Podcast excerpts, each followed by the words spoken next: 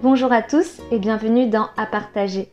Derrière ce podcast se cache une férue de gastronomie, toujours en quête de nouvelles saveurs. Moi, c'est Marie et je suis ravie de vous retrouver toutes les deux semaines pour parler avec mes invités de sujets qui m'animent. Tous seront liés de près ou de loin au monde culinaire. Chaque épisode retracera le parcours des personnalités qui m'accompagnent, mais surtout leur rapport particulier à la gastronomie. Ils nous dévoileront tous leurs secrets sur le plaisir qui se cache derrière cet attrait pour la nourriture. En attendant, si comme moi vous êtes très gourmand et vous voulez en savoir plus, vous pouvez me suivre sur Instagram sur apartager.podcast.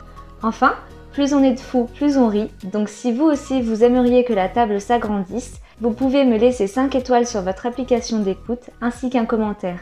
Je lirai chaque fois en début d'épisode un de vos commentaires parce que la gentillesse, c'est comme la bonne cuisine, ça se partage. Cette semaine, pour l'avant-dernier épisode de la saison 1 d'Apartager, j'ai eu l'honneur de recevoir le chef Marc Lauro. Après avoir parcouru le monde et gravi les échelons au sein de nombreux établissements prestigieux, il a décidé de partager ses connaissances et sa passion avec les chefs de demain. Désormais formateur à l'Institut Paul Bocuse, il a accepté de revenir sur son parcours et ses rencontres au micro d'Apartager. Vous vous en rendrez compte assez vite au cours de l'épisode, mais ce qui anime le chef Lauro, c'est la passion de la cuisine. Un savoir-faire qu'il ne considère jamais comme un travail, mais comme un véritable plaisir de partager et d'offrir du bonheur aux gens. Nous évoquerons durant ces quelques minutes ensemble l'adaptation à la culture gastronomique d'autres pays, la violence en cuisine, l'alliance de la vie de famille et de chef, mais aussi beaucoup d'autres sujets qui vous feront voir la gastronomie sous un angle nouveau. Alors je vous laisse vous asseoir bien confortablement et vous souhaite une très bonne écoute. Euh, merci beaucoup, chef, d'avoir accepté de participer à cet épisode. Ça me fait vraiment plaisir de vous avoir sur le podcast. Merci beaucoup à vous. Merci de m'avoir invité. je vais commencer avec la question signature du podcast qui est à quoi ressemble votre repas idéal? Un repas idéal, alors euh, pour moi, c'est assez simple. Euh, un plat simple, bien cuisiné et, et en bonne compagnie. Une superbe quiche lorraine avec une petite salade verte, une belle petite vinaigrette. Il ne faut, pas faut pas chercher de plus loin. D'accord. C'est très bien aussi la simplicité, surtout quand on est chef, je pense que la simplicité, c'est ce qui a de mieux. C'est des plats rassurants. C'est vrai, surtout en ce moment. Euh, le podcast se décompose en trois parties. Donc l'entrée, euh, ça serait, est-ce que vous pouvez vous présenter rapidement ce que vous faites, etc., ce que vous aimez? D'accord. Euh, moi, je, je, m'appelle Marc Lauro. Euh, je suis maintenant chef formateur à l'Institut Paul Bocuse depuis 2000, enfin, depuis euh, cette année en août. Et euh, voilà, j'ai la chance d'avoir rejoint cette, ce bel institut. Et si on pouvait savoir quelque chose, par exemple, que vous aimez dans votre vie quotidienne qui n'est pas relié à la cuisine, un petit plaisir simple du quotidien ah, Mon petit plaisir simple à moi, ça serait, ça serait tout simplement ma vie de famille. Euh, prendre le temps autant avec mes enfants, ma femme, ma famille et, mes amis. Euh, voilà, j'ai pas, j'ai pas eu beaucoup, euh, j'ai, pas été beaucoup présent et quand j'y suis maintenant, c'est, pour profiter de, de chaque, de chaque moment qui sont, qui sont importants. On a une question là-dessus dans le podcast parce que c'est vrai que c'est un sujet à part entière, la vie de famille quand on est chef. Donc euh, on y reviendra. Et là, on va passer au plat en parlant de votre parcours en cuisine. Donc la première question, ce serait qu'est-ce qui vous a donné envie de faire de la cuisine et de devenir chef? La passion. Euh, alors moi, ça, ça, ça, ça vient depuis, euh, depuis tout petit. Pour c'est la famille en fait. C'est la nourriture chez nous, dans notre famille, elle est, elle est omniprésente. Euh, quand on est euh, en famille, c'est euh, à peine un repas est terminé que qu'on pense déjà à ce que à ce qu'on va déguster le soir ou le lendemain. C'est voilà, c'est c'est dans les gènes, c'est vraiment dans le c'est notre c'est notre journée. On pense qu'à ça. Et vous n'aviez pas d'antécédents de parents chefs ou quoi que ce soit, non? Vous avez tout fait de votre côté? Non, bah si, ouais, pour, pour nous, faire la cuisine, c'est une passion, c'est dans le sens, c'est un, un, un, mode de vie. Mes grands-mères cuisinaient merveilleusement bien, mes parents également, ils cuisinent très bien. Mon père était cuisinier, mon oncle aussi. Mon frère est maintenant et fait aussi ça. Il est, chef dans, un restaurant à Lyon euh, qui s'appelle La Belle Équipe. Et, euh, voilà, que le, ma sœur fait aussi ça. Euh, donc on est, ah voilà, on est, on est baigné dedans et en fait on, quand je vous dis que ça, quand on est tous ensemble, qu'on pense à ça, c'est vraiment, c'est la réalité. Du coup, les repas de famille doivent être vraiment super bons. Ah ouais, on passe notre temps à cuisiner, à manger, à boire, à passer du temps ensemble. Et qu'est-ce que vous aimez le plus dans votre métier? Ce que j'aime le plus, bah pour moi, c'est le, c'est quand même le plus beau métier du monde. Euh, je, un peu, on se nomme comme des, moi, je me nomme un peu comme des créateurs de bonheur. C'est quand même le seul métier qui arrive à, à, à préparer. On, on, prépare un mets on, avec la seule envie, c'est de faire plaisir. Et, euh, et, au moment où on fait ça, on se fait plaisir tout naturellement. Euh, et puis il y a plein de facettes dans ce, beau métier qui rassemble un grand nombre. Euh, ça va du producteur au fournisseur, au chef, tous les collaborateurs en salle, en sommellerie et bien d'autres. En fait, c'est un monde, c'est un univers de, passionnés. Et, tout ça, c'est quand même que du bonheur. Maintenant, c'est une autre facette aussi, celle que, j'ai maintenant, c'est dans la transmission. Et voilà, on rassemble toutes ces personnes-là et en plus, on est dans, on a rajouté, enfin moi j'ai rajouté ça à la petite facette, c'est de d'être, de créer des rencontres autour d'un même but et, et, d'amener du savoir dans la bienveillance. C'est ce que j'allais dire. J'ai pas eu la chance moi de vous avoir en cuisine encore, mais j'ai eu que des retours qui disaient que vous étiez très très gentil et bienveillant, ce qui est assez rare des fois en cuisine. Mais c'était vraiment un souhait de votre part de transmettre ou c'est venu un peu comme ça par hasard? Euh, bah, c'est non, je l'ai toujours eu. Euh, j'ai toujours eu euh, passion à. J'ai toujours eu passion à transmettre. moi, j'avais une équipe juste avant de venir ici. J'avais une, j'avais 120, 120 personnes avec moi, et c'est là aussi que j'ai appris ce que c'était que la transmission, parce que c'est quelque chose qui s'apprend pas, ça. C'est quelque chose qu'on acquiert dans le temps, mais c'est pas quelque chose qu'on apprend. et, et j'ai fait des fautes, hein, étant voilà, on a tous. Euh, mais le but, c'est d'apprendre de ses fautes et, de, et, de, se corriger et de s'améliorer. Et hum, du coup, vous nous disiez que vous aviez une équipe de 120 personnes. Vous avez fait beaucoup de maisons différentes. Vous pouvez nous raconter un peu votre parcours avant d'arriver à l'Institut? Oui, bien sûr. Euh, bah, moi, mon parcours, en fait, euh, j'ai fait, euh, j'étais à, Blois, j'ai fait un BEP CAP euh, où j'ai appris la cuisine dans un beau lycée. une mention pâtisserie, je trouvais que la pâtisserie complétait aussi, complétait bien aussi la, la, cuisine. Je trouve que c'est d'apprendre parce que ce, ce, métier est aussi, est aussi lié par ça. Euh, donc après, directement à la sortie, j'ai travaillé, euh, je suis parti chez Trois Gros. Alors j'avais, depuis tout gamin, c'était euh, soit, soit Trois Gros, soit Bras. et puis, et puis voilà, je suis sorti de l'école, je suis parti voir Monsieur, Monsieur Trois Gros, entretien, et puis je suis tombé amoureux de cette maison. Je suis resté quelques années là-bas. D'ailleurs, j'ai rencontré le chef Boivin. On était ensemble il y a une, bonne vingtaine d'années. Et euh, voilà, après trois gros, je suis parti chez. Je me suis dit, euh, essayer les, les, saisons, voir comment ça se passe. Donc j'ai fait une saison d'été, une saison d'hiver, enfin une saison d'hiver, une saison d'été. Euh, Monsieur Trois Gros m'a suggéré euh, chez Monsieur Roland Pierrot, malheureusement il n'est plus de ce monde. C'est une étoilée Michelin en Suisse à, à Verbier. Donc j'ai fait une saison là-bas. Après, je me suis saison d'hiver, saison, saison on va faire une saison d'été. Euh, saison d'été, je suis parti au Grand Hôtel de Calaros à, Porto Vecchio, pareil, étoilé Michelin. Euh, après, euh, donc, bah, quand on goûte à, voyager un petit peu, on s'est dit pourquoi pas à l'étranger, il faut apprendre la langue, la langue anglaise. Donc, on avait envie, donc, on, est parti en, Écosse, dans un relais château qui s'appelait le Kinners Hotel. Euh, Kinnaird Estate, c'était en Écosse, on a rencontré des gens formidables, mais trop froid. Ça faisait trop froid là-bas, donc on a dit euh, c'est pas possible, trop froid, trop de pluie. Alors on est parti au. Euh, il y, y, a un poste qui, qui m'a été proposé en Polynésie française euh, au Four Seasons Resort. C'était une ouverture, donc euh, j'ai vécu ma première ouverture d'hôtel. De, là, on est plus dans des resorts, c'est complètement différent. Donc, euh, ça m'ouvrait encore un autre esprit sur, euh, sur ce qu'était que la, la, gastronomie. Donc, c'est toujours dans des. Là, on touche plusieurs pôles de restauration. Hein. Là, j'étais trois gros Roland Pierrot, c'était que du gastro-gastro. Euh, là, l'idée, c'était de s'ouvrir un peu à ce qui se passait dans les, dans les hôtels et dans le monde de la, voilà, au sens large, avec plusieurs restaurants, des, des, nuitées et, et, tout ça. Donc, la Polynésie française, c'est une magnifique expérience.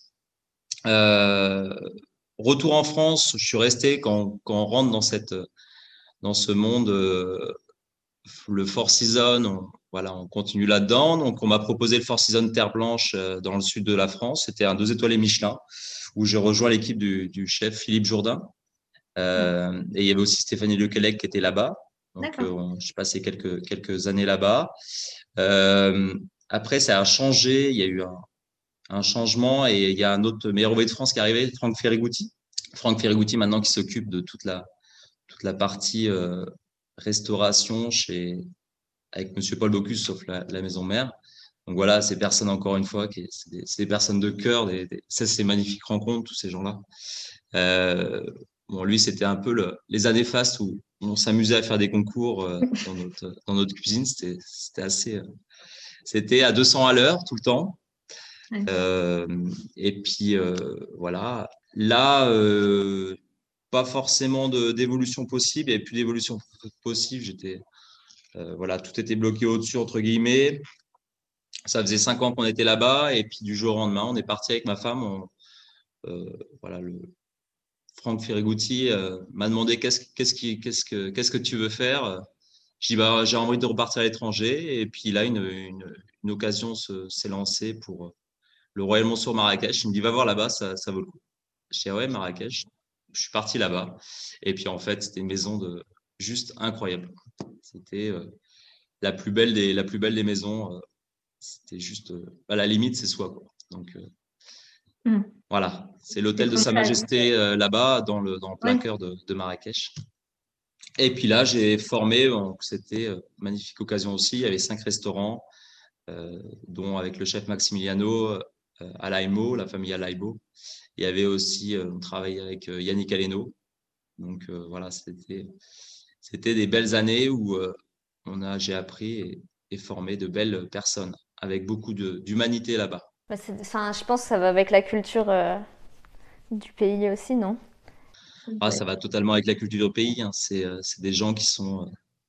voilà, c'est le cœur sur la main. C'est euh, c'est pas simple tous les jours. Hein. Ça, c'est sûr que quand tu t'expatries, euh, mmh. c'est euh, il faut se mettre.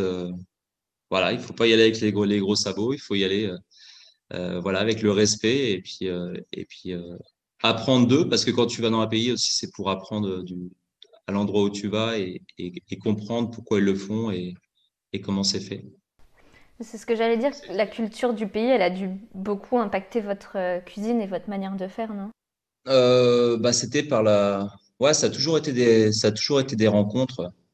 Euh, tout ça, ça a toujours été des, des rencontres et puis des bonnes personnes à. Il faut savoir écouter, savoir comprendre ce qui se passe et puis euh, et puis être euh, voilà, être à l'écoute pour pouvoir grandir, évoluer et puis amener tes équipes avec toi à, à, faire ce que tu veux quoi. Donc c'est parce qu'un chef sans, sans, son, sans ses équipes, c'est rien du tout et on va beaucoup plus loin ensemble. Et vous a, il y a quelque chose que vous avez préféré faire dans tout votre parcours entre les hôtels, les étoiles et les restaurants à l'étranger? Ah, En fait, euh, il y a tout qui est intéressant. Moi, je me suis toujours dit, j'aimerais bien voir un peu tout. Et euh, j'ai fait du 3 étoiles, du 2 étoiles, du 1 étoile. Euh, j'avais fait aussi chez Trois Gros la pâtisserie. J'avais fait, j'ai fait aussi euh, euh, Royal Monceau, tout ce qui est ouverture de restaurants, donc plusieurs styles de restaurants, plusieurs styles de, de, des créations de restaurants, j'ai fait du banquet, on a fait des, des, des, choses énormes à Marrakech. Voilà, je pense pas que, que je pourrais revoir ça ailleurs parce que c'était juste. Il n'y a pas de limite en fait. Il faut, faut, juste se mmh. dire que, que ce qu'on a fait des, des, repas dans des lieux qui sont complètement dingues, euh, avec, euh, avec des moyens aussi qui étaient juste dingues, avec euh, j'ai envoyé des 600 couverts, on était 90 euh, cuisiniers et en une fois, on servait toutes les, toutes les assiettes en même temps. On a fait des, des, choses qui étaient juste incroyables. Donc, en fait, il n'y a, que des, il a que des bons souvenirs. Et puis, euh, et puis en fait, c'est apprendre partout où on va et puis, puis s'amuser. Il faut, il faut faire ce boulot. En... Enfin, ce n'est pas, du... pas un travail, en fait. C'est un plaisir. Et vous avez jamais eu envie de hum, combiner tout ce que vous avez appris et de monter votre propre restaurant? Euh, Non, non, non, ça n'a jamais été, euh, ça jamais notre, notre souhait. moi, j'aime bien partager aussi. Alors, être tout seul dans un restaurant ou de se dire, je je sais pas, c'est pas, c'est pas moi. Donc, Ouais, je pense que chacun est fait pour, euh, pour, euh, pour faire son, son petit bonhomme de chemin. C'était, euh, me suis toujours laissé guider. Après, pourquoi pas plus tard, mais j'ai aucun. Non, ça me, ça me botte pas plus que ça. Ce que je fais là, ça me plaît. Et puis, puis on, laisse, on laisse le temps faire. ok. Hum, comment vous avez réussi à rester dans la transmission, dans la bienveillance, etc., dans un monde de la cuisine qui connaît plein de. Comment on pourrait dire qui est controversé et qui fait plein de polémiques? Qu'est-ce que vous en pensez et est-ce que vous avez euh, une opinion là-dessus? C'est ce que je disais tout à l'heure. Pour moi, on, ne naît pas formateur, mais on le devient. Ça, c'est quelque chose qui est. Euh, euh, moi, j'ai beaucoup appris de mes erreurs et je me suis remis en question maintes fois. C'est, c'est, j'étais pas comme ça il y a 10 ans, j'étais pas comme ça il y a 20 ans. Mm. Ah, Florent m'a connu quand j'étais chez Trois Gros, c'était, c'était, il fallait foncer quoi. on arrivait le matin à 8 heures, on, quand, on avait cinq minutes, on prenait une pause, on revenait, euh, on était toujours au taquet. Bon, il y avait une super ambiance, hein, c'était magnifique, mais c'était un peu, euh, voilà, il fallait, euh, il fallait rentrer, il fallait sortir un travail, maison familiale, mais voilà, il faut que ça, que ça avance. Et j'ai vu, moi, des maisons, j'ai fait des maisons j'ai vu des casseroles voler, j'ai vu tout ça. alors, il faut que les, le, pour moi, les, les temps, le, les temps changent et, et, ça va bien que que les habitudes, il faut que les habitudes changent aussi. Et, euh, et ce qui est important, c'est de se dire, c'est que le, le, travail doit être réalisé avec plaisir, avec envie. Pour moi, je, je considère et j'ai appris que si un cuisinier il arrive en reculant au travail ou il n'a pas, il a pas envie, euh, ça impactera directement le client. Et, et entre guillemets, c'est le client qui nous fait vivre. On n'a pas de client, on vit pas. Donc euh, voilà, il faut y aller. Ce travail, c'est une passion, c'est un plaisir. Et je pense que ça, c'est important de, de, le garder. Et, euh, et je pense que c'est aussi euh, vous, euh, cette génération-là. Donc avant, ce qui s'est passé, c'est une chose. C'est pas parce que ça se passe encore que vous devez valider euh, dans le sens où vous, vous, devez reproduire les choses. Euh, j'ai eu une, une discussion il y a pas longtemps avec, avec une étudiante ici. On était en train de discuter il n'y a pas plus tard que trois jours. Hein, on parlait, voilà. Euh, et, et, et elle me dit, mais l'important aussi, c'est que moi, je vois des gens en troisième année, des, étudiants en troisième année, reproduire les choses euh, parce qu'ils l'ont vu dans des stages, parce qu'ils l'ont vu ailleurs, et ils, se permettent de parler mal aux autres euh, parce qu'ils pensent que c'est comme ça. Euh, moi, je pense que c'est totalement juste ce qu'elle a, qu'elle a, dit. Il faut, voilà, dans le sens, il faut, faut qu'il y ait une coupure sur la maltraitance, le sexisme, euh, même si vous avez pu le vivre en stage ou euh, dans quelques cuisines que ce soit, euh, il ne faut pas le faire vivre à, à, autrui. Il faut que ça soit, il faut que ça se stoppe pour ne pas reproduire la chose en pensant que c'est normal dans ce métier. ça doit, c'est pas normal. Il faut, il faut que ça soit pas une une normalité et, et vous, si vous le parce qu'il y a des étudiants qui, se, qui, le vivent, vous en parlez, mais il y a des collègues à vous qui le, qui le, qui le, qui le font. C'est ça qui est, le, qui est le plus dingue. C'est de se dire, ah bah c'est pas bien ce qu'on fait, mais vous le faites. Vous le faites aussi. Vous vous parlez mal. J'entends des, j'entends des fois des, des, gros mots, des tout ce qu'on veut dans les cuisines. Euh, et, euh, et vous vous parlez mal vous-même de vous-même. Et vous dites que c'est pas bien dans ce métier, alors que vous êtes en train de le faire vous-même. Donc, c'est peut-être aussi une prise de conscience de se dire, attendez, là, on est en train de peut-être se dire, on est... vous voyez ce que je veux dire? Ah oui, mais je suis entièrement d'accord. Je l'ai déjà vécu avec des, des gens, bah, des élèves, quoi. Et je le vois dans les cuisines aussi, ouais. Hein, des étudiants qui, qui se permettent, euh, voilà, qui bah, ils disent que ça parle mal, mais eux, ils parlent mal aussi. Donc, euh, ça, il faut, bah, il faut le stopper, quoi. C'est pas, c'est pas normal. Il faut, faut faire changer les choses. Euh, faut pas guider, faut, voilà, l'égalité, euh, tout, que ça soit que ça soit sain, quoi, que ça soit un plaisir. Ça doit être un plaisir pour vous de, travailler euh, et d'aller au travail. C'est pas un travail, hein. pour moi, c'est pas un travail de, venir. C'est un plaisir. je suis d'accord, il faut que ça reste un, plaisir. Et vous réagissez comment dans la cuisine quand vous voyez ce genre de choses arriver, par exemple, si ça vous est déjà arrivé Un étudiant qui parlait comme ça à un autre étudiant? Bah moi, je l'ai pas trop, enfin, je l'ai pas vu. Je l'ai vu dans les dans les couloirs de, de stopper, de, de respecter. Après, euh, il peut y avoir, après, ils disent, ouais, mais non, on rigole. Mais, euh, Mais c'est pareil. Après, c'est en fait, c'est où jusqu'où va la rigolade quand c'est comme ça. C'est euh, personne qui, qui, qui, est sexiste, il rigole peut-être, mais il faut pas. Enfin voilà, c'est des, choses. Mm. Jusqu'où va la rigolade Il faut pas faire vivre aux autres ce que ce qu'on n'aime pas vivre. Ça c'est. Euh, mais ça, ça, vient avec la maturité aussi. Hein. Je n'étais pas comme ça aussi. Euh, tu, apprends tes erreurs parce que j'ai pas été toujours. Euh, pas été. Euh... Moi, j'ai beaucoup, beaucoup, beaucoup, beaucoup appris au Maroc. Beaucoup. Et des gens qui, voilà, on a échangé.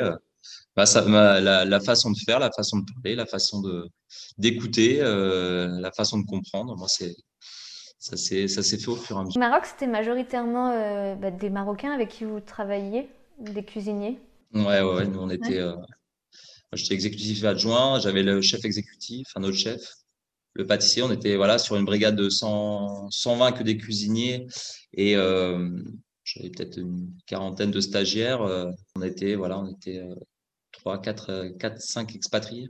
Ok, mais ouais, du coup ça doit être différent. Euh, la façon de faire, je sais pas si, comment ça se passe en cuisine au Maroc. Enfin, déjà, c'est moins, c'est peut-être moins développé qu'ici, non? Enfin, Après, c'est aussi un a priori qu'on a vachement. Ça, c'est les, ça, c'est les a priori qu'il faut, euh, qu'il faut, je pense, euh, le, le, le, français, le, voilà, il faut, faut pas avoir des, des simples a priori sur dire. Euh, je pense que ça, c'est, c'est important de, avant de juger, de, de, de voir et d'apprendre plutôt que de dire lui il est comme ça, lui il est comme ça, lui il est comme ça, parce qu'on a mm, mm. pseudo entendu ou on a, moi c'est c'est, euh, je, me suis toujours fait ma propre opinion. C'est pour ça que j'ai fait un peu toutes les, différentes restaurations euh, pour avoir ma propre opinion. Après, mon jugement, ça, mon jugement à moi ne, veut pas dire que c'est la réalité aussi. Hein.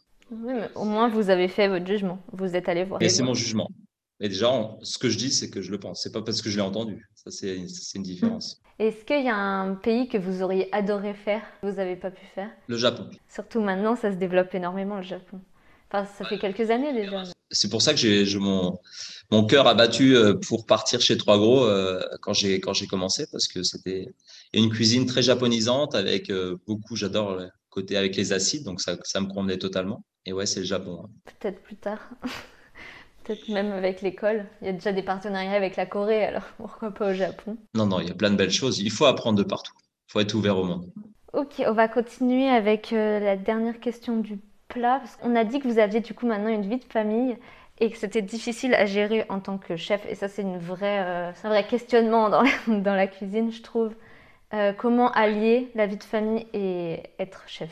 Bah, Allier, euh, enfin moi, de toute façon, moi j'ai de la chance d'avoir une, une femme qui est merveilleuse, qui m'a toujours accompagné, qui m'a supporté, qui, parce que notre métier, c'est un métier de passion et on, et on prend euh, et on passe beaucoup de temps au travail. Ça, c'est, elle est dans la cuisine, euh, elle aussi?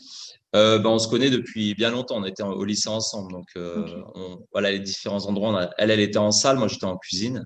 Donc, c'était des différents challenges qu'on a passés ensemble. Là, maintenant, elle n'y est plus. On est sorti par rapport à avoir une vie de famille. C'est compliqué aussi de, d'arriver à lier les deux dedans pour élever nos enfants. Donc elle est sortie de ça, mais euh, voilà, j'ai eu de la chance, euh, enfin j'ai de la chance d'avoir une une femme, euh, une femme comme ça qui m'a permis de, de, pouvoir faire et puis voyager et puis voilà, c'est toujours des voilà, notre vie, elle est faite de rencontres, elle est faite de d'opportunités et puis de se dire voilà, le déménagement pour partir du sud au Maroc, ça nous a pris deux mois. Et on était en train d'acheter une maison quand c'était comme ça. Donc, en fait, il n'y a rien qui est impossible. C'est juste le, le fait euh, de vouloir le faire. Donc, il n'y a pas de. La limite, c'est soi. C'est vrai, surtout dans des métiers où on est si investi, je trouve. Ça, ça laisse de magnifiques opportunités. Hein. Celui qui veut voyager et s'ouvrir au monde. Non, c'est sûr. J'avais rencontré un, un chef euh, euh, non, boulanger qui était venu remplacer à l'école. Et pareil, il avait travaillé au Maroc pour le roi du Maroc. Et après, il avait travaillé euh, en France et maintenant il est installé en Italie. Et euh, pareil, il a pris plein de choses des cultures euh, qu'il a rencontrées il, a adoré ça. Quoi. Je, pense une fois qu'on est piqué par l'étranger. C'est exactement ça. Une fois qu'on est, qu'on est rentré dedans, après, ça, devient un plaisir et de voyager et de. Et puis, je pense que c'est on a, plus plus les mauvais a priori comme, comme certains peuvent avoir. voilà eux, c'est ça, eux, c'est ça, eux, c'est ça. Mais en fait, il y, a du, y a du bon et du mauvais partout. Ça, c'est comme nous en France, hein, c'est pareil. Donc, après, mm. ça, ça, ça, nous de nous faire nos propres jugements et puis d'apprendre et d'avancer. C'est vrai. Est-ce que vous auriez, par exemple, trois adresses, bah, je vais peut-être pas dire n'importe où dans le monde, mais au moins en France, à conseiller euh, que vous adorez quoi? Trois adresses où vraiment euh, vous adorez aller bah, J'en ai plein des adresses, c'est ça le problème. J'en ai plein un peu partout. J'en ai plein un peu partout. Euh, bah, déjà, il faut soutenir les restaurateurs. Là, c'est un peu compliqué. Là, c'est mm, un mm. peu. C'est pas le c'est pas le bon moment pour. c'est dur. Mais bah moi déjà j'aurais mon frère qui est qui est qui, travaille, qui a un restaurant quai de Saône, qui lui vient d'ouvrir. Alors c'était c'était ah. tout juste au début du, du confinement, donc ça marche très bien et ça pourrait voilà ça pourrait être un lieu c'est un lieu hyper très relax, une cuisine simple, bonne, bien exécutée. C'est intéressant de savoir comment il a fait pour parce qu'il a ouvert au début du confinement avec toute la crise du Covid. Comment il a fait pour offrir sa cuisine quoi, aux clients bah, C'était. Euh, il se rendait pas compte parce que lui, il avait la tête dedans et puis il voyait pas ce qui se passait forcément autour. Quand on est dans une ouverture, on pense que qu'à une chose, c'est réussir et puis euh, donner le meilleur. Quoi. Donc c'était un peu euh, coup de massue que ça s'arrête parce que voilà, ça, ça, ça, marchait. Première semaine, ça marchait euh, du feu de Dieu. Puis il faut s'arrêter directement après. Et après, ça reprend, ça recommence, ça s'arrête. On sait pas trop. En fait, personne ne sait là-dedans. C'est un peu. le, restaurateur est tributaire, euh, et dans d'autres corps de métier aussi, on est tous un peu tributaires de ce qui, est, de ce qui va être décidé par, euh, par quelques personnes. Voilà. Quoi qu'il en coûte, hein, comme on peut entendre, quoi qu'il en coûte, euh, voilà, ça peut, ça peut impacter, bah, ça, peut impacter quoi. Mais, mais il, fait, il, faut se, il faut, faut jamais baisser les bras. Et puis, bah, lui, il a commencé aussi l'emporter. Après, ce qui est bien pour lui, c'est qu'il fait une cuisine qui est bonne, euh, une cuisine de produits. Il change tous les jours son menu. C'est par rapport euh, c'est par rapport, euh, voilà, c'est pas, c'est pas une carte, c'est une cuisine qui change par rapport au marché, par rapport à ce qu'il a à côté, par rapport. donc, donc c'est pour ça, ça plaît aux gens. C'est une cuisine éphémère. J'aime bien ce genre de, de restaurant. Je trouve ça super sympa et pareil que moi, c'est un peu, il a plein de boîtes d'épices hein, à droite à gauche, et puis euh, il a, il, regarde son poulet et il dit qu'est-ce que tu veux, bon poulet, et puis il commence à travailler, voilà, il est parti, et puis en fait, si, a, à la fin, il écrit quelque chose sur la doise parce que ça a peut-être dérivé en disant voilà, il a regardé son produit, qu'est-ce que j'ai envie de faire ce matin, et puis euh, c'est comme euh, quand tu cuisines à la maison. bah, ce que tu as prévu, ça dérive ça dérive par rapport à ton envie subite. Euh, j'ai envie de rajouter du curry ou j'ai envie de rajouter ça et ça. Donc lui, c'est un peu, c'est pareil, c'est euh, une cuisine, euh, la cuisine qui, qui, où il prend du plaisir et il cuisine tous les jours avec pour, bah, pour donner du plaisir à ses clients. Et puis, voilà, c'est pour ça que ça, ça marche bien. C'est super bien. Il n'y a pas de, enfin, il a pas trop de pression du coup de suivre le menu. Il est hyper libre. Enfin, il peut faire ce qu'il veut. C'est bien ça. Ah bah c'est lui le chef, après c'est lui, lui, qui se donne les propres c'est lui qui se donne ses propres limites, hein, c'est toujours pareil. Mm. Mais quand tu cuisines pour un enfin nous on cuisine comme ça, quand on cuisine on le fait parce qu'on y aime, donc en fait c'est pas un travail, c'est prend plaisir, c'est comme si c'était à la maison. Donc en cours, vous, en cours vous êtes à la maison maintenant? Ouais, bah oui oui oui. C'est un plaisir de, de, de, former les étudiants ici, il y a une magnifique équipe. Hein. Aussi bien dans les formateurs que que dans les, que dans les étudiants. Il y a une belle, il y a, il y a tout pour, il y a, ici, il y a tout pour réussir. Il y a tout pour réussir. Voilà, au bout du compte, au bout de vos trois ans, vous pouvez euh, vous dire, euh, être fier déjà de ce que vous avez fait, et puis, euh, et puis après, c'est à vous de jouer. Hein. Après, c'est, c'est le début de, c'est le début de tout. Hein. C'est pas la fin, au contraire, c'est le début. Si on revient aux adresses, du coup, on va passer à la dernière partie. Deux autres adresses, bah, j'ai la belle équipe. Après, j'ai un copain aussi qui est, son restaurant, il est à Nantes, c'est Lulu Rouget. Euh, et, j'en ai un autre aussi, au Luxembourg, pareil, le pauvre. il vient viennent d'ouvrir et puis c'est, je l'ai au téléphone. Euh, c'est, Julien et Camille, il avait un restaurant, une étoile Michelin en France. Ils, sont partis s'installer au Luxembourg. Là, ça mérite qu'à réussir parce que c'est des personnes qui sont pleines de vie. Puis j'en ai d'autres. Hein. On parle pas de Yannick Aleno, euh, le Royal Monsour, la Seine à Paris, la Chèvre d'Or. Enfin, j'ai plein de, j'ai plein, plein de, de, restaurants qui, qui, méritent. Vous testez beaucoup d'adresses en étant chef? Vous prenez pas le temps Ouais, si, ça, si, si, c'est, euh, bah, ça faisait longtemps que je suis pas revenu en France. Hein. Ça faisait huit ans que je n'étais pas revenu en France, donc euh, Je crois que la dernière adresse que j'ai faite en France, c'était chez Christophe et Christophe et c'est pas très loin à, Blois, super, super chef, super chef, super concept, super. Non, non, il y a plein de, il y a plein de belles adresses, mais il n'y a pas besoin d'aller loin pour bien manger. Hein. Ah, moi, bah, moi je suis lyonnaise, donc j'allais dire surtout à Lyon, on a plein de bons restaurants. Ah ouais, là, là, là, pour le coup, on est revenu dans une région où le vin, c'est formidable, la nourriture, elle est, il y a tout pour. Euh, c'est sûr, vous êtes bien tombé. on va passer à la dernière partie du podcast, comme ça après je vous libère, c'est le dessert. Et pour le dessert, c'est un, un portrait chinois. Vous êtes prêts? Alors, première question, si vous étiez un plat familial. Un plat familial? Oh là là. Oh, une poule au pot ou un pot au feu ou. Euh, un maringot ou voilà, une cuisine, euh, cuisine de, de, mamie, euh, une cuisine qui est, qui est, bien faite, bien conçue, bonne, sans, sans, sans chichi, sans froufrou. Mmh. Voilà, c'est efficace. C'est pas simple, attention, on va pas dire simple, efficace. C'est des plats qui sont, qui sont simplement parfaits, quoi. Qui sont longs à faire, mais quand c'est bien fait, c'est. Ah, mais c'est rassurant. Mais c'est la sauce qui va changer tout, quoi. C'est la sauce. La sauce, c'est le verbe de la cuisine. C'est là où tout va, tout va changer. Si vous réalisez une belle sauce, une belle blanquette de veau avec une belle sauce veloutée, c'est parfait. Si vous étiez un plaisir coupable ou pas coupable, enfin juste un truc que vous adorez manger et que vous pourriez manger euh, tout le temps. Bah, tout dépend les envies. J'ai jamais forcément quelque chose que j'ai envie de manger tout le temps. J'ai pas de. Oh, j'aime bien tout ce qui est praliné un peu. Côté, côté praliné, ça c'est sympa. En fait, il faut pas commencer parce que c'est, on se sent coupable parce qu'en fait, on n'arrête pas. Ah non, on peut manger le pot à la cuillère ou la boîte de chocolat praliné entière. Ouais, non, c'est vrai que le praliné, c'est assez addictif quand même. Je suis d'accord. si vous étiez un type de cuisine, alors là, je pense que c'est la question qu'il fallait pas poser. Un type de cuisine? Ah non, moi j'aime euh, non. Côté euh... ah, il faut pas faut, faut pas être dedans, faut pas s'enfermer dans quelque chose. Non, on a la chance en France de pouvoir toucher à tout et, mm. et, un peu tout mélanger. Donc euh, non, il faut pas je pense pas qu'il faut. Enfin, moi, en tout cas, c'est pas ma conception. Si j'ai envie de. Ça dépend de l'humeur. Il faut avoir plein d'épices autour de soi, plein de belles choses, et puis tu composes euh, par rapport à ton humeur. J'avais cru comprendre. Si euh, vous aviez un chef ou une personne qui vous inspire beaucoup? Moi, c'est Yannick Aleno.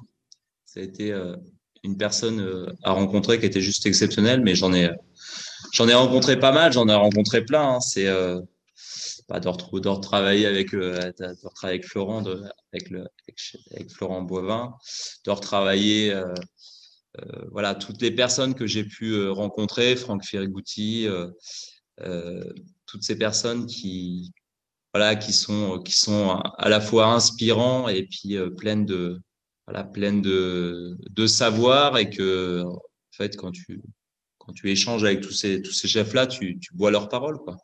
C'est euh, très, agréable. il y en a plein des chefs. Tous ceux que j'ai rencontrés, en fait, j'ai pas de. J'en ai rencontré un petit peu. Ah oui, un bon petit nombre. Et la dernière question, trois mots qui vous caractérisent. Euh, maintenant, j'aimerais bien dire euh, ce qui n'était pas la, il y a ça quelques années, mais c'est plutôt la question bienveillance. Je suis quelqu'un d'assez passionné et puis j'aime aller jusqu'au bout des choses, trouver un peu le repousser les limites et puis être, euh, comment on peut dire en un mot, euh, perfectionniste. Alors ça a du bon et ça a du mal, hein, parce que ça, veut dire que tu n'es jamais content, quoi.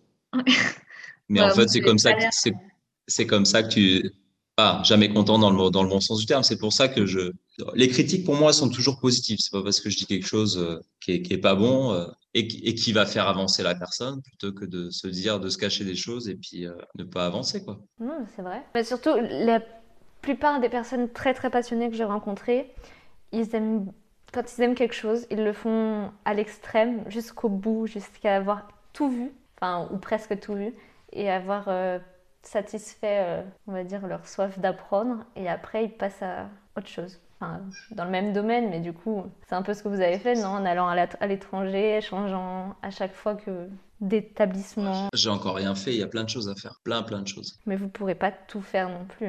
Ah ben non, mais c'est ça qui est beau dans notre métier, c'est qu'en fait c'est interminable. C'est mm. euh, c'est un, peu la, euh, la boucle sera jamais bouclée, il y, a, il y a tellement de choses à voir et à apprendre. C'est formidable. Bah voilà, le podcast touche à sa fin. Merci beaucoup d'avoir répondu à mes questions. Merci à vous.